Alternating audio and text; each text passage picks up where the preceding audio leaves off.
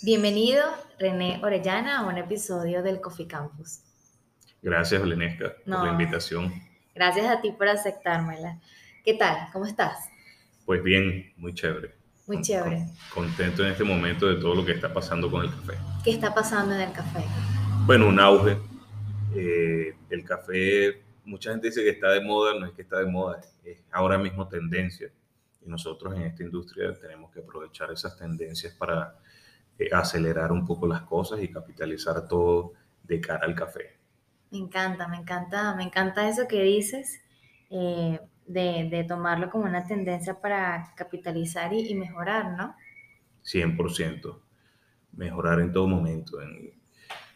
desde mi perspectiva, eh, nosotros como venezolanos ahora mismo estamos buscando razones para sentirnos orgullosos de serlo y una de, esas, de esos motivos está en el café de origen venezolano. Entonces eso, eso es música para mis oídos. Me encanta eso. Por eso siempre hablas de no de un café de especialidad, sino siempre te haces referencia al café como un café de origen. Sí, eh, obviamente el café de especialidad es una cosa maravillosa. En que en un café tenemos varios cafés de especialidad, o cafés especiales más bien, y el café de especialidad que está ligado a un concepto, a mí me gusta mucho, pero yo quise darle una perspectiva un poco desde este argumento que estamos hablando de la identidad y contarle a todo el mundo de por qué nuestro café venezolano es único. Y de allí viene el, asunto de llamarlo café de origen venezolano. La idea es que cuando tú pases por quiero un café o pruebes uno de nuestros cafés, eh, puedas hacer un viaje por Venezuela, si eres de Mérida, puedas tomarte un café de Miranda. Si eres de Maracay, puedas tomarte un café de otras latitudes. Y eso eh, es muy importante porque le vamos colocando un nombre a cada cosa y vamos apreciando esa diversidad y complejidad sensorial que tiene cada origen. Me encanta. ¿Y cómo es esa diversidad, René? Hasta ahora los cafés, porque comprendo que tú tienes un trato directo con, con los productores, con los cafecultores. Tú mismo tú estás el café, tu equipo que también forma parte de Quiero un Café, que ahorita me vas a comentar un poquito de qué trata Quiero un Café. También realiza ese tipo de, de tostado. Eh, mm, me encantaría, estoy segura que muchas de las personas que nos están escuchando y personas que no están en Venezuela, y como lo bien lo comentaste, hay una tendencia justo en este momento. ¿Cómo es ese café? ¿Cómo es un café de Miranda? ¿Cómo es un café de Mérida? Bueno, eso es una pregunta súper compleja. eh, hay varios elementos allí, pero obviamente todo tiene que ver mucho, además del terroir, tiene que ver mucho naturalmente con la variedad, con las prácticas post cosecha, con el beneficio, con la manera de tostarlo, con la manera de hacerlo. Es multivariable, ¿no? Pero yo no sé cómo explicarte que cuando yo pruebo un café de Mérida, de Trujillo, eh, de Boconó, yo puedo apreciar que son cafés de los Andes venezolanos. Son cafés que en general eh, tienen densidades altas, eh, son cafés que tienen eh, notas muy marcadas a, a, papelón, a chocolate, a azúcar morena, y esos elementos los he encontrado en líneas muy generales en cafés andinos. Como te digo, todo tiene que ver naturalmente con, con el beneficio y, y con la manera en que se trabaja, pero es como un sello, es como un sello que, que hemos encontrado allí. No es que he tostado muchísimos cafés, pero sí hemos tostado bastantes cafés en estos años. Y, y, bueno, me encantan los cafés de media. Ahora, por ejemplo, los cafés de Caribe son cafés que son increíbles para mí. Son cafés eh, con más baja densidad, pero son cafés que en general eh, he encontrado muchas cosas florales, eh, cafés suaves, cafés bastante interesantes y así, bueno, cada café es único, pero sobre todo se vuelve único más allá de, de porque un café sea de una manera u otra en un origen, es porque los vamos diferenciando. Es decir, cuando tú a un café, a un empaque de café o un lote, un batch, le colocas una etiqueta por origen, le colocas un caficultor, haces un análisis eh, sensorial y le, explicas unas notas de cata bastante básicas. Nosotros nos gusta colocar uno o dos descriptores muy amplios para que, digamos, la mayoría de las personas, los consumidores, puedan ver que hay allí. Entonces, más o menos por esa razón, cada café es muy diferente. Y, y, es una de las cosas que más nos gusta. Ayer hablábamos que cuando tostamos acá, tostamos cafés de toda Venezuela. Entonces, un plan de tueste de un día pasa por cuatro estados, cuatro variedades distintas, diversos procesos y es algo muy satisfactorio, es una gran oportunidad para nosotros. No, y también para las personas que, que asisten también a tu cafetería, porque tienen esa oportunidad de probar distintos orígenes y distintos perfiles, distintos matices, como tú bien lo comentas, y tener como ese viaje sensorial por los distintos estados de, de Venezuela. Sí, y lo más importante, uno siempre lo ve como desde el punto de vista muy sensorial, eh, muy técnico, pero algo que me encanta y me llama mucho la atención es que la mayoría de las personas conecta con el origen por sus raíces, por las emociones. Eh, es muy común que como consumidor, un consumidor virgen que no tenga entrada en el café, que está recibiendo una experiencia prácticamente desde cero, elige normalmente su origen por, por, sus raíces, por sus arraigos dentro de Venezuela. Decir, por ejemplo, ay, es que ay, mi abuela era de Táchira, entonces yo voy a probar esto. Y cuando lo pruebas, nace una conexión natural porque dicen, no sé por qué me recuerda, me recuerda a mi abuela. Qué rico. Entonces, eso, eso va atado a ese argumento de la identidad, que es algo que tanto nos mueve nos gusta. Y bueno, ahí cuando suceden esas cositas, realmente es la razón por la que estamos trabajando. Por eso hay algo que tú tienes que se llama hablando con el caficultor. Sí, bueno, el asunto del caficultor, el Meet the Farmer, que fue algo, fue una cosa soñada cuando arrancó, nuestro espacio era muy pequeño, nuestro espacio, nuestro primer local es de 48 metros cuadrados, chiquititos, una gran barra con dos mesas, tres mesas y dos mesas afuera, cinco mesitas. Sin embargo, bueno, quisimos hacer un invento de, de unas mesas eh, con un gato hidráulico, las dos únicas mesas que teníamos adentro, eh, para levantarlos a la altura de un metro diez, para poder catar cafés, hacer conversatorios y tal. Y bueno, se fueron haciendo de manera muy satisfactoria. Eh, todo el mundo apretadito, más la operación y tal, pero fue algo muy especial. El Meet the Farmer es un es un episodio que tiene que ver mucho con el origen, con el café de origen, volvemos a lo mismo. ¿Qué sucede? Que naturalmente nosotros le colocamos la firma, colocamos nuestro nombre en las cosas de las cuales nos sentimos orgullosos. Por esa razón, eh, caficultores comprometidos, gente increíble que nos ha enseñado tantas cosas, nos da el privilegio de vendernos su café verde. Eh, y al colocar nosotros ese nombre, al colocar el caficultor su nombre allí, el nombre de su familia, de su finca, genera como primero un orgullo muy grande porque fuimos de las primeras personas en hacerlo, cosa que antes no se veía. Hay gente que tiene tres, cuatro generaciones siendo caficultores y, y ese asunto de nombrar a la familia, de nombrar a la finca, no había sucedido, ha sido muy conmovedor. Y por otro lado, el tema de el compromiso que genera eso con la calidad. Con la calidad no solamente eh, desde el punto de vista técnico, sino que también con la calidad humana. Cuando empieza ese feedback eh, de alguna manera público, eh, todos se empiezan a comprometer mucho más y nos comprometemos nosotros, pues, porque empiezas a recibir, el caficultor empieza a recibir llamadas, felicidades, halagos, estoy por aquí, me mandaron para allá, ve para acá y bueno, ha sido algo algo bastante, bastante especial. ¿Y de qué te sientes orgulloso? Porque nombraste mucho esa palabra orgulloso, orgulloso. ¿De qué te sientes orgulloso? Bueno, principalmente me siento orgulloso de ser venezolano, que es lo que somos. Me siento orgulloso de, de la bondad de nuestras tierras y me siento orgulloso, hablando justo del café, del café de origen de Venezuela. Hace muchos años, hace unos años quería irme del país eh, muy desilusionado un poco por toda la crisis política, social y económica que se vivía, se vive en Venezuela. Y como joven emprendedor quizá estaba buscando algún motivo para identificarnos de qué somos, quiénes somos. Y bueno, un poco eh, viendo las cosas dentro de la caja y no desde afuera, no veía esa cantidad de cosas buenas, nuevas y maravillosas que nos definen como venezolanos que hay muchas, muchísimas razones.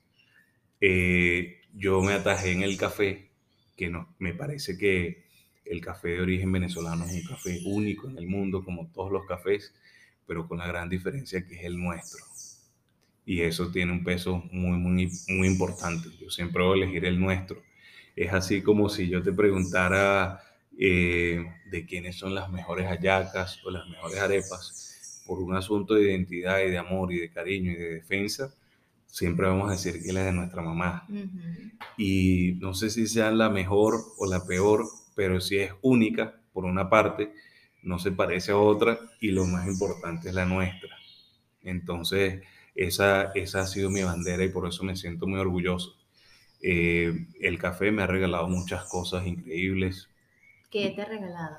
Bueno, me ha regalado ese motivo para sentir el orgullo de ser venezolano, de querer quedarme en mi país me ha regalado conocer muchas zonas caficultoras, pueblos y ciudades que en mi vida había escuchado ni siquiera.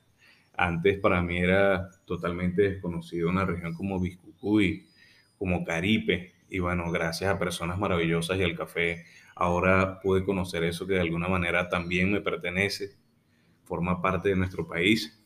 Y, y bueno, eh, esa esa cantidad de cosas que tienen que ver mucho con lo humano y que nos definen como venezolanos, que es nuestra bondad, nuestra rapidez para, para aprender, para hacer las cosas de una manera sobresaliente, esa, ese carisma y mil elementos buenos que, que uno como joven quizás creciendo en un entorno de crisis dice, bueno, ¿qué somos buenos? ¿Quiénes somos? O sea, me quiero ir de aquí, a quienes nos parecemos. Y aunque parezca súper abstracto, todo eso toda esa, esa línea, todas esa, esas razones y motivos los conseguí en el café. Y por eso trabajo con tanto empeño en, todo esto. Esto es muy importante para mí. ¿Por eso quiero un café? Sí, bueno, por, gracias a, ese pequeño descubrimiento eh, nace Quiero un café. Por la historia de Quiero un café es un poco más vieja. Hablábamos hace rato que Quiero un café nace en el 2016, pero todo se empezó a gestar mucho antes. En el 2011 más o menos, yo vivía en Australia y después de tomar café toda la vida y ser tomador de café, pero digamos desde el desconocimiento, eh, por allá muy lejos eh, conocí por primera vez la palabra barista. Eh, recuerdo que yo iba, iba camino a la escuela, en la salida de una estación de metro, eh, había una venta de waffles muy divina, que apenas salías del, del, tren muy temprano en la mañana, olía a pan así divino, y allí vendían café. Entonces, bueno, fui un día, compré un waffle, pedí un cappuccino, que yo lo pedía double shot de espresso, extra hot y dos cucharadas de azúcar. Porque allá te preguntan cómo, cómo quieres el, digamos, cuánto de azúcar, cuánto de azúcar y se la ponen, no te dan un sobre. Eh, lo vaporizan, la vaporizan, vaporizan la leche con el azúcar y te lo sirven. Entonces, la segunda vez que fui a ese lugar, eh, el tipo me preguntó muy amablemente que de dónde yo era, que por qué mi acento, o sea, que tal. Entonces, bueno, eh, me llamó por mi nombre, me sorprendió muchísimo. Y me preguntó que por qué yo tomaba el café así. Yo le pregunté así, ¿cómo? Entonces me dice, bueno, caliente, tal. Entonces yo le di una serie de argumentos. Le dije que me gustaba el café un poco más fuerte, que estaba haciendo frío y, y, le dije de todo. Y él me dijo, bueno, vamos a hacer algo, dame la oportunidad de hacerte un café como lo hacemos nosotros. Y si te gusta, pues chévere. Y si no, pues te hago tu café.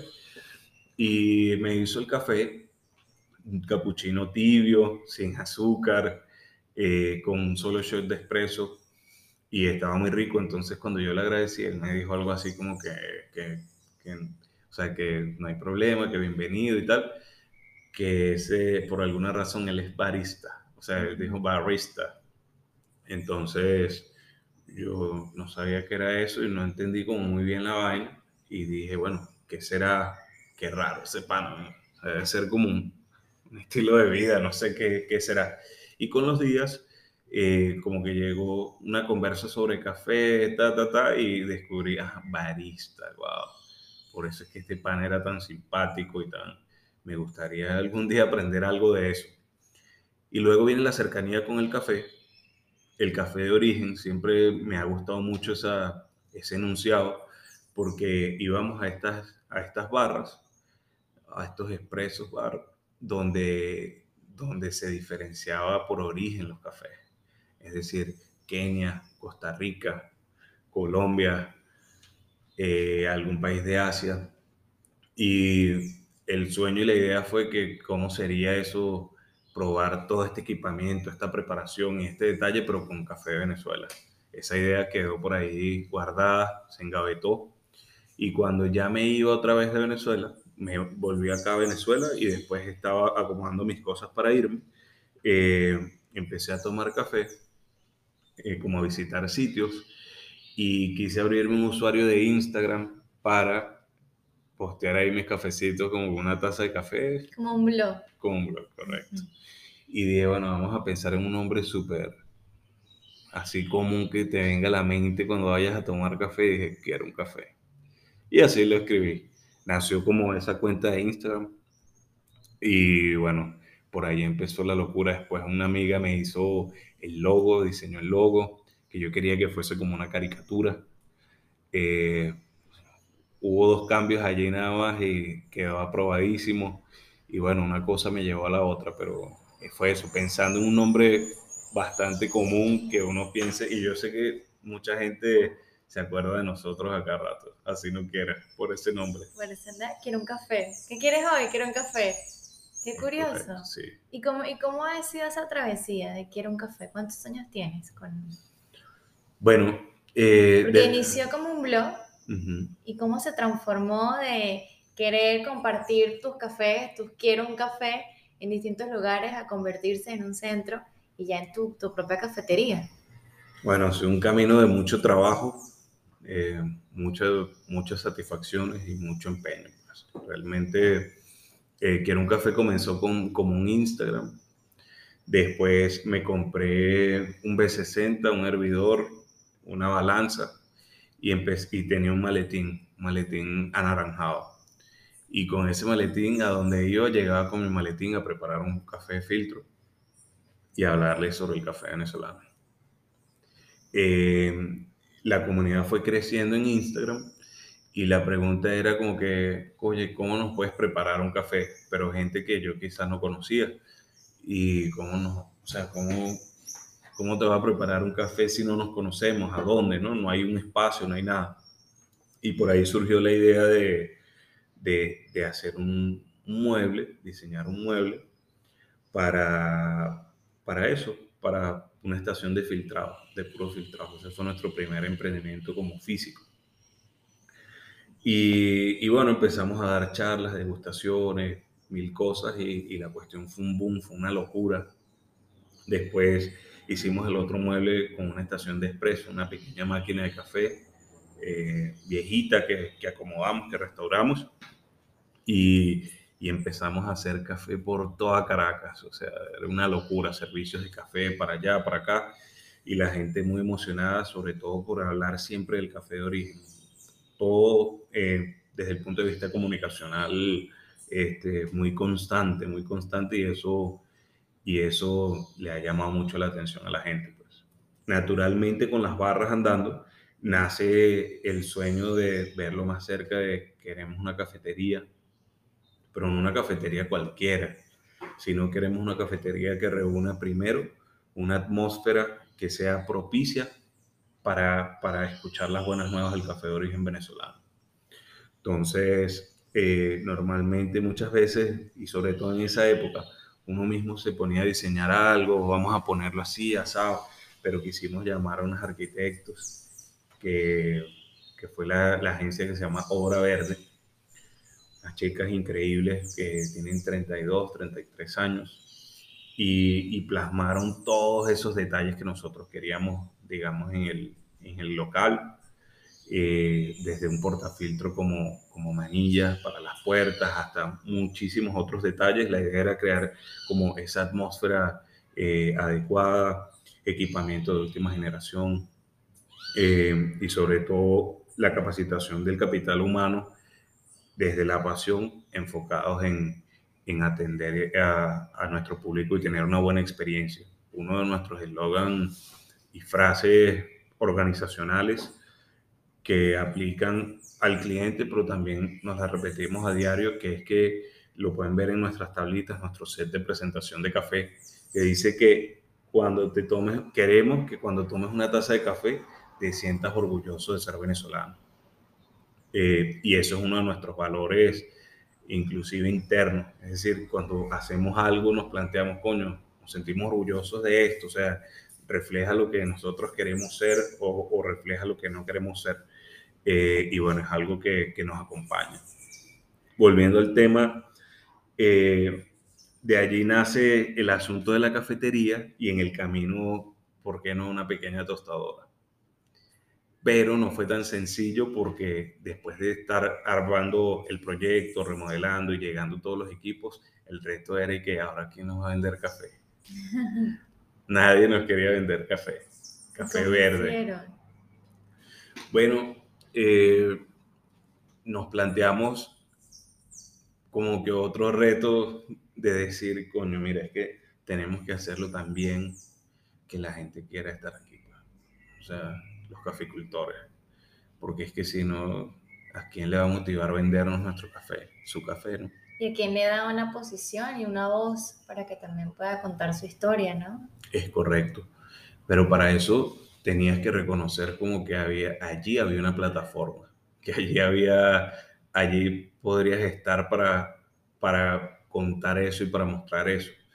Eh, históricamente había habido un recelo eh, por el asunto de no manejarse precios justos, eh, por el asunto de no exponer de manera positiva a esas familias caficultoras y bueno, todo eso fue parte del proceso para llegar hasta allí y luego tratar de sostenerlo y, que, y tratar de hacerlo lo mejor posible con nuestros aciertos y desaciertos para continuar esas relaciones a largo plazo y pues ha sido todo un reto, pero súper positivo.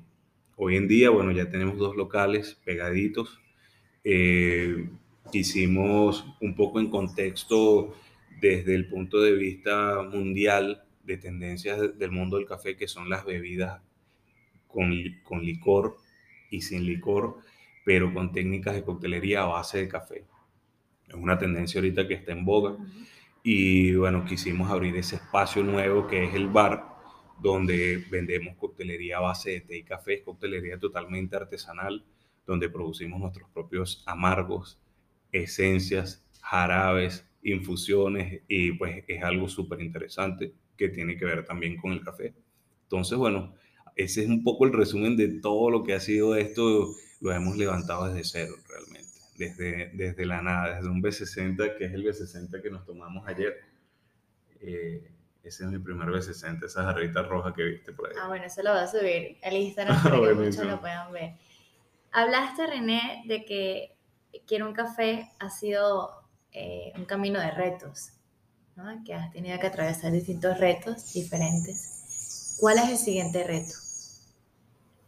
Bueno, hay muchos. Eh, ahorita el reto en este, en este año y quizá el próximo, hay muchos sueños.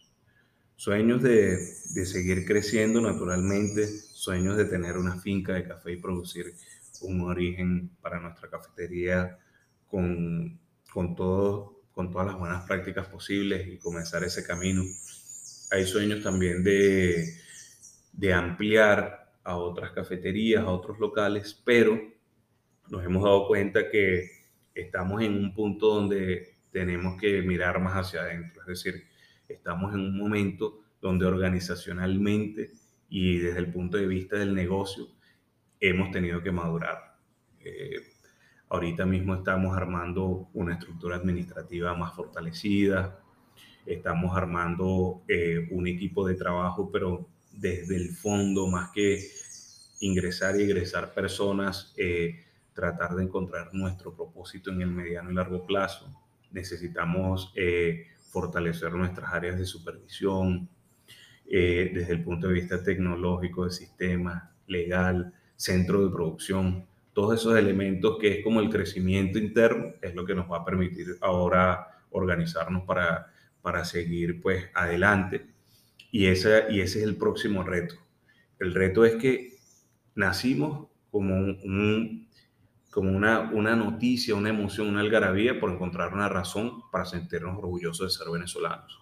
Eso se convirtió en una gasolina, en un motor para impulsar el proyecto de que era un café desde, desde la lógica, desde la formación que traigo desde otras, desde otras áreas, desde esa formación familiar, de esa intuición. Y ahora, y desde esa preparación en el café, pues que ha venido una preparación técnica como barista, como tostador, como catador eh, y una cantidad de cosas técnicas bonitas y elementales para la industria del café. Ahora la visión el nuevo reto es ver todo desde el punto de vista empresarial. Esa es la, digamos, el, el, reto al cual nos enfrentamos, de vernos como una verdadera organización, de estructurarlas desde el punto de vista legal, financiero, humano, eh, y eso es lo que nos va a permitir, pues, crecer de verdad, verdad, como se sueña. Hacerlo de otra manera sería un grave error y, y nos estrellaríamos.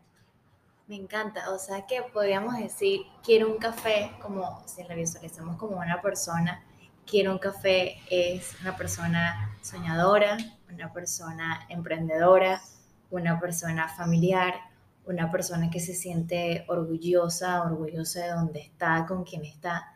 ¿Y qué más? ¿Qué se puede decir de quiero un café? ¿Qué quiere? ¿Qué quiere? Quiero un café en Venezuela. ¿Qué quiere lograr? ¿Qué quiere impactar? ¿Qué quiere hacer? Bueno, eh, suscribo todo eso que dices y, y le agregaría que Quiero un café sueña con que la gente reconozca, se sienta orgullosa, todo el mundo del café de Venezuela, sin ser un catador, sin ser eh, un barista, sin ser un tostador, sino el consumidor, que es realmente el punto que más, eh, más cercanía tenemos como responsabilidad, porque una cafetería es el encuentro final con ese consumidor, que es uno de los otros protagonistas. Entonces, si no lo hacemos también desde el punto de vista de producto y sobre todo comunicacional y experiencial, este, se acabaría porque el consumidor no va a pedir más café especial mm. ni café de origen. Entonces, por eso, por eso es tan importante. Y lo otro es que reconozco que quiero un café es como un joven que está más o menos como en, con 20 años, eh, a punto de graduarse quizás de la universidad, pero que apenas, apenas que le queda Ahora es que le queda un camino largo por recorrer desde el punto de vista de experiencias, de formación, de inteligencia emocional, de inteligencia empresarial y, bueno, que tenemos que construirla. La experiencia es una cosa increíble que uno va entendiendo ya con los años. Pues. Uno cree que como chamo se las sabe todas, pero luego pues con los años te das cuenta que hay muchos otros elementos y factores importantísimos para poder, eh, para poder crecer. Y lo otro, eh, una cuestión clave es seguir estrechando alianzas. No es, no es sencillo dentro del día a día eh, cultivar estas relaciones y mantenerlas y hacer nuevas relaciones, pero en la medida que todo el gremio del café pueda unirse, cosa que es muy difícil, no sé si es un tema solamente acá de Venezuela, pero que es muy complejo. En la medida en que esa red se vaya ampliando, pues va a ser mucho más fácil para todos y también para que un café que me incluya. Me comentabas antes de, de iniciar esta, esta pequeña entrevista que hay algo que a ti te encanta, que es cuando entra una persona y abre esa puerta de la cafetería, porque la enamoras. Hablaste de hay que enamorar a cada persona que entra a la cafetería. ¿Cómo se enamora a una persona que visita por primera vez a una cafetería y adquiere un café? Bueno, desde que entra, eh, intentamos darle una cálida bienvenida, de bienvenido a Quiero un café. Y ya bueno, esos elementos humanos que estábamos hablando, el, digamos, hay unos valores altísimos en nuestro personal en general y es algo que queremos seguir profundizando. Eh, esos comentarios, como me, me, decías ayer, que por ejemplo tal muchacho, muchacho que, wow, que es muy muy educado, muy positivo en, en todo sentido, eso es algo que nos pasa comúnmente. Y es como un cortocircuito porque es como, eh, es como un comportamiento que debe ser en todo momento, pero es algo que se ha perdido un poco dentro de la informalidad, dentro de la rapidez de las cosas. Eh, y entonces cuando vas encontrando esos detalles desde la atención, desde la humildad, recuerda que nosotros cuando servimos o trabajamos con hospitalidad, no podemos ser unos baristas eh, sabiondos, eh, no podemos ser esa persona sabionda que te va a leccionar, que te va a enseñar cómo vas a hacer las cosas, cómo si sabe bien un café, cómo nosotros si lo hacemos bien y por allá no se hace bien, qué sé yo, sino más bien desde la humildad y de mostrar las cosas buenas que nosotros tenemos. Entonces, tiene que ver con eso. Eh, desde el recibimiento, desde la atmósfera, está muy lleno de detalles el, el ambiente, el local. Adicionalmente, el asunto del café de origen que tiene que ver con la etiqueta. Ahorita el consumidor tiene un enfoque muy importante de conciencia en los alimentos que está consumiendo. Lo vemos con certificaciones a nivel mundial como de comercio directo, como de trato justo eh, y miles de otras tendencias de consumo. Entonces cuando tú encuentras esos principios de transparencia en una etiqueta, eh, pues te genera allí una empatía, una empatía súper importante. Ha pasado algo muy bonito que cuando la gente además conoce, le pone cara a esos caficultores que quizá nos visitan y además le presentamos a un cliente que es amante de ese café, de esa finca, pues surge allí un vínculo muy bonito por decir, wow, esto ya tiene cara, ya sé quién eres, me encantan tus cafés, gracias. Y eso crea un compromiso muy bonito para, para ambas personas, lo que hace que volvemos más humanos, más humana esa experiencia. Eh, muy distinto sería tener el local muy bonito, eh, tener una atención que no esté enfocada en lo humano, servir una taza de café sin ningún identificativo de absolutamente nada, una taza de café divina pero que no te diga nada. Y, bueno, allí la diferencia la podemos contrastar en esos dos ejemplos.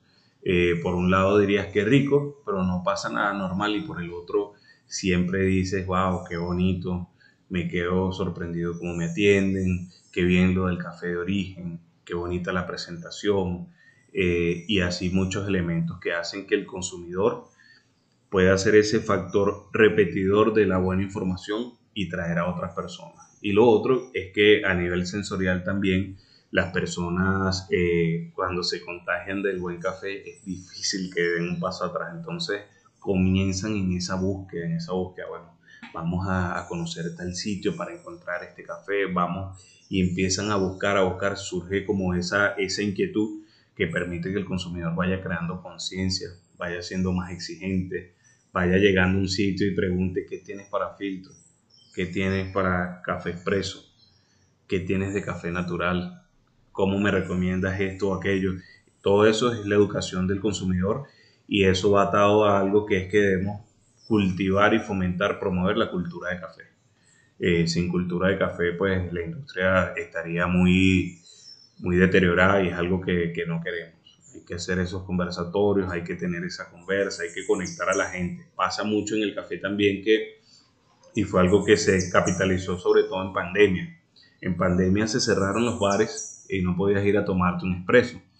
Eh, nosotros cerramos un par de semanas y de repente dijimos, epa, pero nosotros tenemos una tostadora, podemos mandar café y tenemos cafeteras para que la gente los prepare en casa. ¿Qué tal si hacemos un, pequeño manual con recomendaciones para hacer una greca, para hacer un B60? Eh, ¿Qué tal si mandamos el café con la recomendación y la gente empezó a comprarse la greca, el B60? Entonces ya cuando el consumidor logra todo eso, el consumidor viene y, y, va, va a un café y se disfruta un buen expreso sin azúcar, de origen, con unas notas de cata y las busca se la disfruta, pero además se lleva un empaque para, para preparar ese café en casa. Nosotros estamos como cumpliendo esa labor de ser eh, promotores de la cultura de café.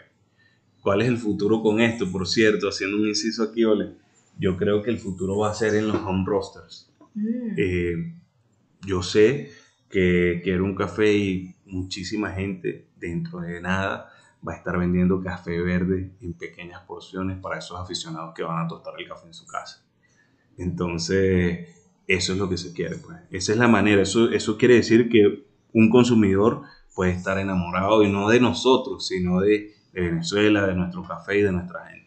Claro, lo que tú estás promoviendo con, con los pilares, los valores en, tu cafetería, que es eso, es un café de origen. Y creo que las personas que nos están escuchando, que están fuera de, de Venezuela, ¿qué le dirías a, a, esas personas que están fuera de Venezuela, que manejan una cafetería y tienen una cafetería? ¿Venezolanos? O, no, no, en, general, en Latinoamérica. Bueno, que eh, lo que hacen, primero que el café es un elemento ritualístico eh, muy importante para la vida de, todos los consumidores de café. Y eso nos da una gran fortaleza, un gran alcance. Eso lo podemos utilizar para seguir promoviendo la cultura de café, de la manera que sea. Eh, a lo mejor no es con café de origen, pero a lo mejor es con otro concepto. Eh, hay tantos tipos de bares y propuestas pero todo tiene que ver con promover la cultura de café.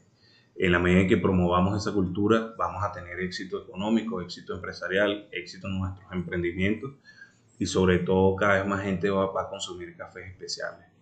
Eh, al final del día, eso es lo que yo les diría, promover siempre la cultura de café y no es solamente eh, haciendo catas, eh, sino buscando mil maneras de tratar de conectar con algún cliente todos queremos ser escuchados, todos los clientes eh, dedican una, una, una, partecita de su día que es tan importante a visitar nuestras cafeterías y eso hay que saber valorarlo pues, y hay que cuidarlo porque es muy tenue. Si de repente la experiencia es mala, ese cliente no va a volver y ese momento que nos dedicaba, que era sagrado, eh, pues se cae, se cae al piso.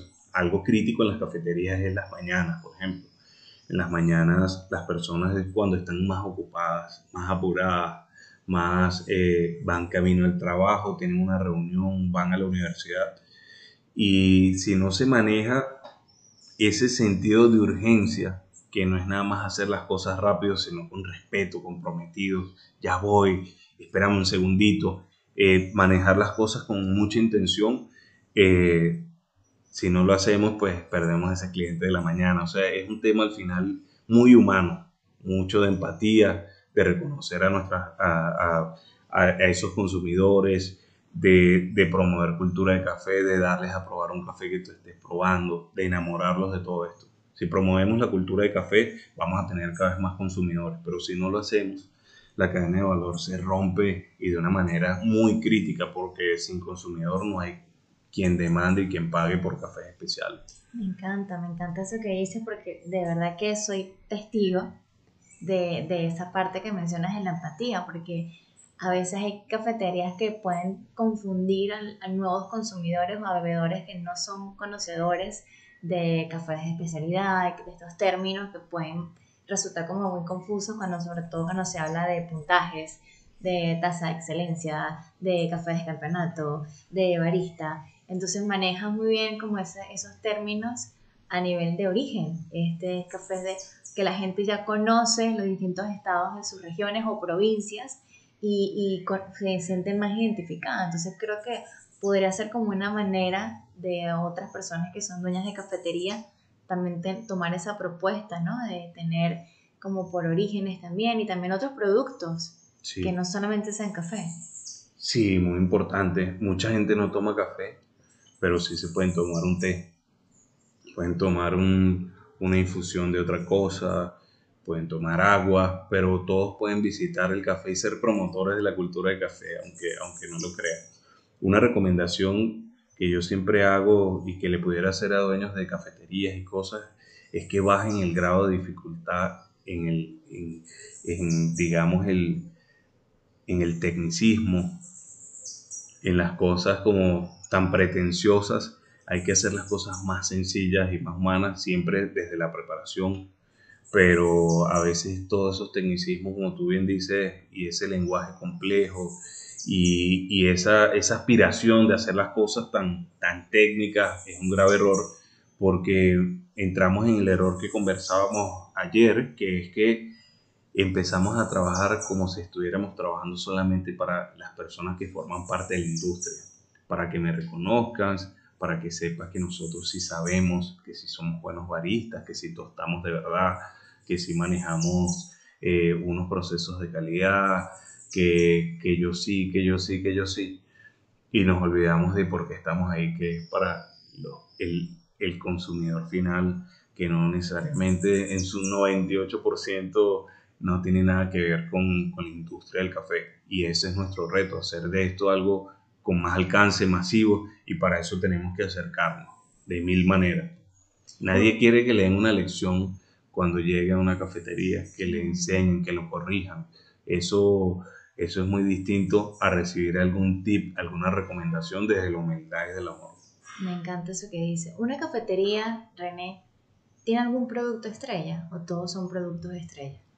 ¿O hay un producto que siempre va a marcar la diferencia en el consumidor o un punto de referencia, bien sea por algún objeto o algún, algún café o alguna comida? Sí, siempre, siempre hay preferencias, siempre hay preferencias y esas preferencias hay que atenderlas. Pues.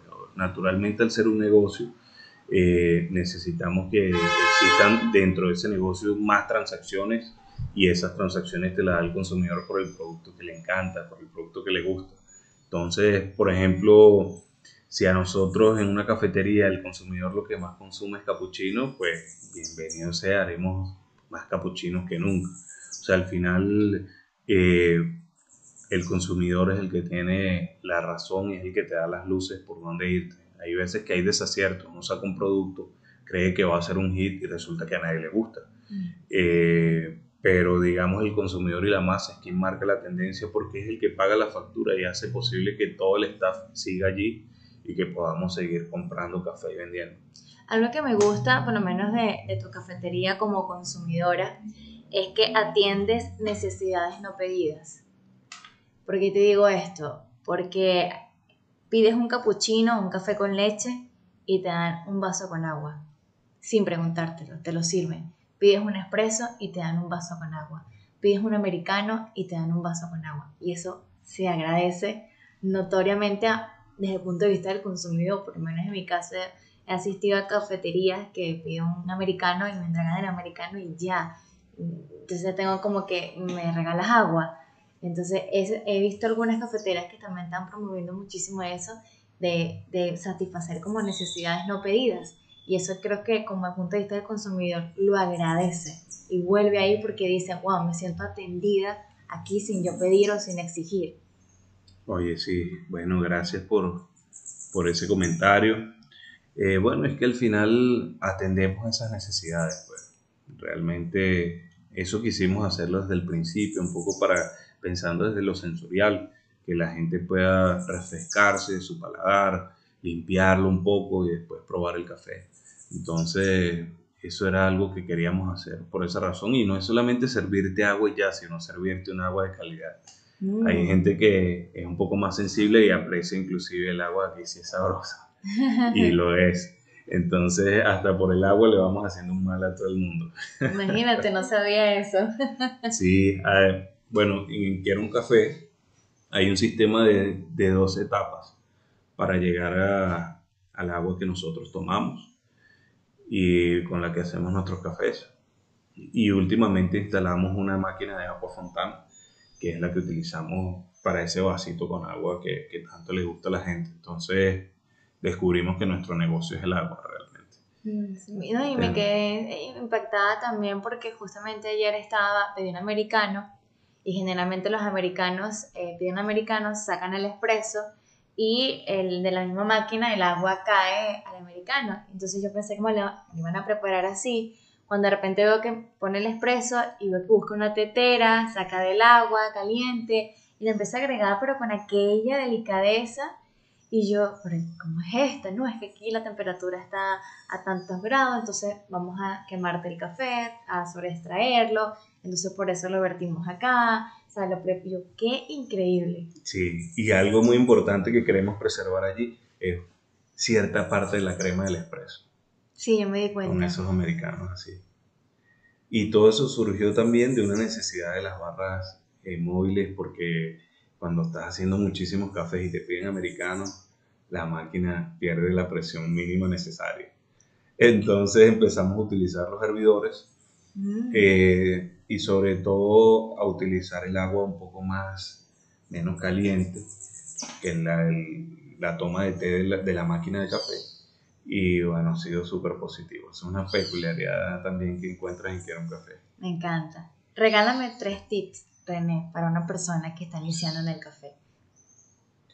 Bueno, eh, el primero es, es, haber encontrado, digamos, una pasión, un, un no sé qué eh, en, en, el mundo del café. Yo cuando pruebo un café eh, o cuando tenemos un logro, cuando trabajamos en algo, yo no sé por qué, pero yo siento que nací para esto. O sea, tengo esa convicción eh, de decir, yo nací para esto. O sea, esto, esto es a lo que vamos a dedicar mi vida. Eso es muy importante. El otro asunto es la preparación. Eh, pasa mucho en la juventud que queremos encontrar ese resultado muy rápido. Queremos lograr algo, pero queremos que sea de ya para allá, queremos que nos feliciten, hicimos algo bien hoy, queremos que todo el mundo ya lo vea, que te digan felicidades, vale, hiciste hoy. Eh, y todo no es tan pronto. Eh, tiene que ver mucho con la preparación, hay que prepararse, no solamente desde el punto de vista de, digamos, técnico, que hay que hacerlo, hay que ser, si, te, si quieres ser barista, tienes que estudiar barismo, leer, tomar mucho café, pero sobre todo prepararse en muchas otras áreas. Es difícil poder llevar a cabo un emprendimiento si no sabes comunicarte apropiadamente o escribir de manera apropiada o tener unas nociones básicas para, para hacer las cosas que vas a hacer, de tener una presencia básica para poder transmitir una idea y que las personas te escuchen y te sigan, que eso tiene que ver con la atmósfera del café. Es difícil que te guste un café si el café cuando entras está sucio, si hace calor, si hay mucho ruido extraño en la cafetería, no, tiene que haber una atmósfera adecuada y sucede lo mismo con, con una persona que está empezando y funge como marca personal tiene que haber allí ciertos, ciertos valores que la gente diga, necesito conectar con esta persona, vamos a seguir a esta persona, vamos a creer y que esta persona cree en mí y es la manera de poder construir sociedades y equipos. Eh, eso, eso como segundo punto. Y lo tercero, eh, yo siempre tengo una visión que te la puedo plantear así, eh, que tiene que ver como con la fe. Uno normalmente eh, tiene, si es creyente en Dios, uno invoca a Dios cuando o está muy mal o está muy bien. O sea, mm. algo muy bueno, gracias Dios mío, joda, que yo sabía. y este, cuando estás muy mal, de pana viene la petición y que, por favor, o sea, necesito, necesito de esto. Pero nos olvidamos mucho del punto medio. Y el punto medio es ese punto de calma donde las cosas eh, suceden de verdad, donde no está la emocionalidad al máximo. ¿Por qué te digo esto? Porque es muy fácil querer seguir cuando nos ganamos un premio, un campeonato, un dinero, tenemos un logro, ahí estamos muy, muy dispuestos a seguir. Es muy fácil querer abandonar cuando tenemos eh, rompimiento de relaciones, cuando algo nos sale mal, cuando perdemos dinero en un negocio, es muy difícil pero lo complejo es mantenerse cuando las cosas están normal, continuar en tu objetivo, sin abandonar, sin acelerarte, sino ver las cosas en, un mediano y en un largo plazo. Y así sucede con las empresas, con todos los procesos y con, y con las cosas. Ver las cosas en el mediano y en el largo plazo. Cuando estoy contento, cuando no estoy contento. Y eso es muy importante. Hay que tenerle, leía por ahí el otro día que hay que tenerle mucho cuidado muchísimo cuidado a esos dos, eh, dos estafadores que se llaman el éxito y el fracaso. ¿Por qué hay que tenerles cuidado? Porque te hacen tomar decisiones y te hacen cambiar la perspectiva de, de qué es lo que está pasando en, en, realidad. Y te olvidas del objetivo. Y te olvidas del objetivo, te olvidas de tus valores y te olvidas de por qué estás haciendo eso que estás haciendo. Sin palabras, sin palabras. Creo que han sido los mejores tres tips que nos ha podido regalar aquí un invitado al Coffee Campus. Gracias, gracias René. Gracias a ti René por aceptarme y bueno, nos vemos entonces. Nos vemos, gracias. Ahora te pregunto, ¿quieres un café? ¿Quieres un café? Siempre.